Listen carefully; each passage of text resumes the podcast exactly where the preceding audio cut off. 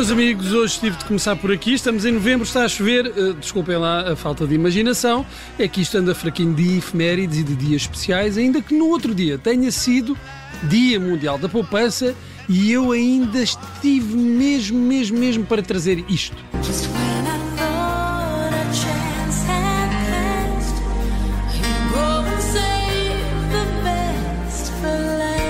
Não é uma canção sobre poupanças, poupanças, porquinhos milhalheiros e afins, mas é sobre guardar o melhor para o fim. Na poupança é que está o ganho.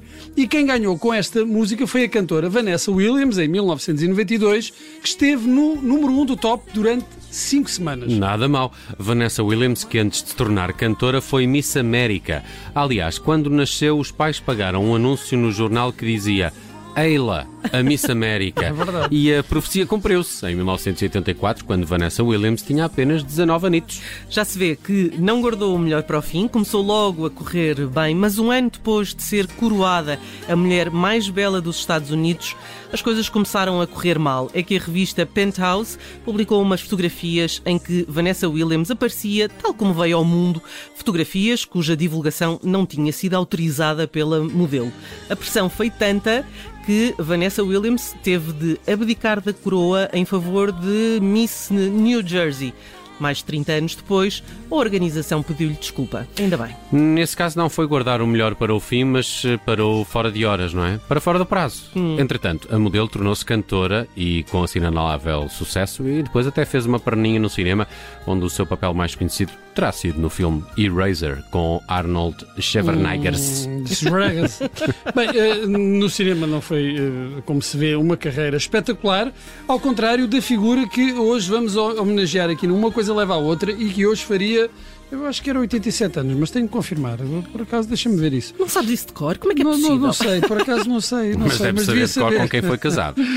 ah, por acaso também não sei. Temos a falar de John Barry, compositor de inúmeras bandas sonoras, vencedor de inúmeros Oscars, que morreu em 2016. Será que foi? Agora eu, então, o que é que se passa? isto hoje está muito mal. Mas as músicas que criou, isto é que interessa, meus amigos, vão acompanhar-nos para sempre, até porque foi ele o autor disto.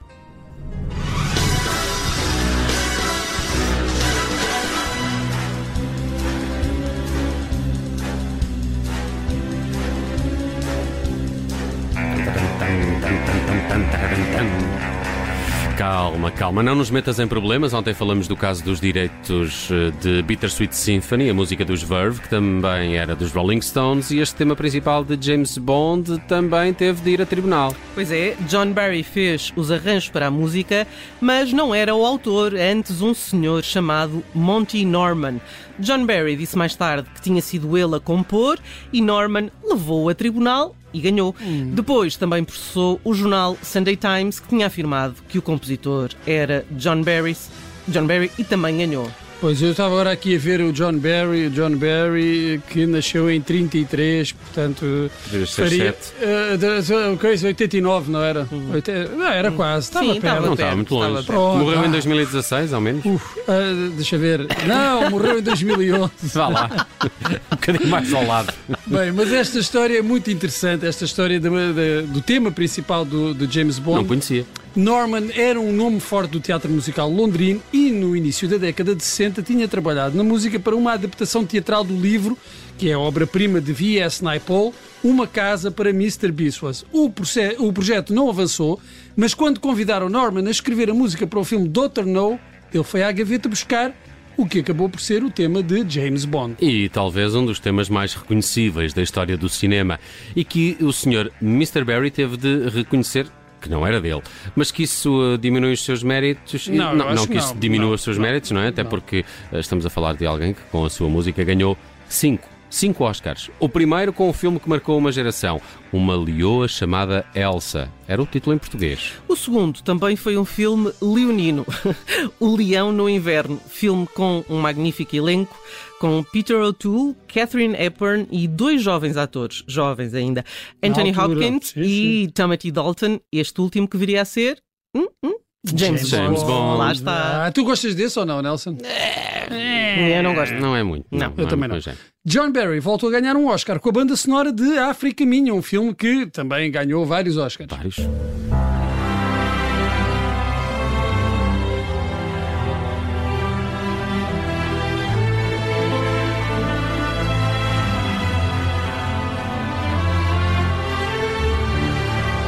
Mas o último Oscar que John Barry ganhou foi com o filme de estreia do realizador Kevin Costner, até aí eh, conhecido como ator. É, ontem falávamos aqui dele, a Judite, Judite suspirou um bocadinho. senhor, Um ligeiro, um ligeiro suspiro. Sobretudo quando era mais novo, não é? Ah, eu também gosto muito do Kevin Costner. O meu filme preferido com ele é O Mundo Perfeito, do Clint Eastwood. É um belíssimo filme. Bem, ele teve sorte principiante com este eh, Danças com Lobos. O filme correu-lhe bem, ganhou o Oscar para melhor realizador, para melhor filme.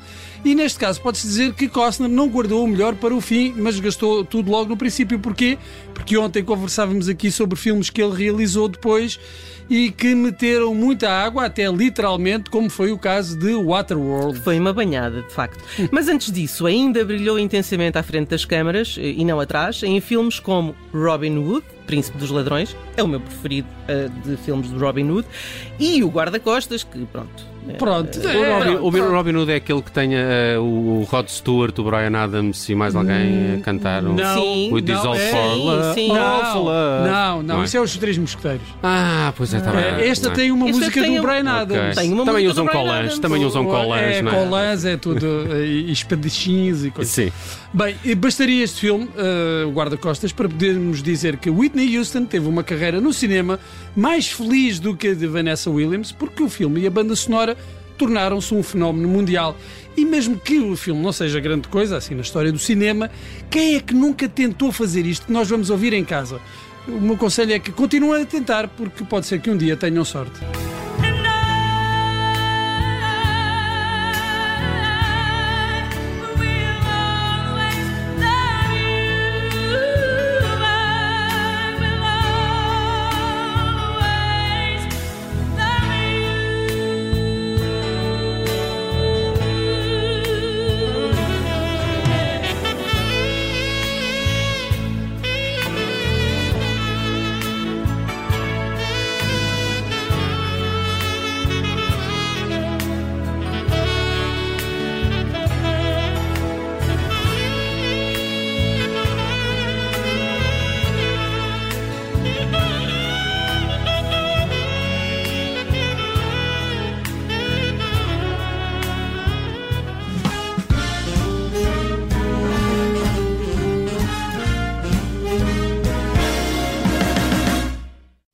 Radio.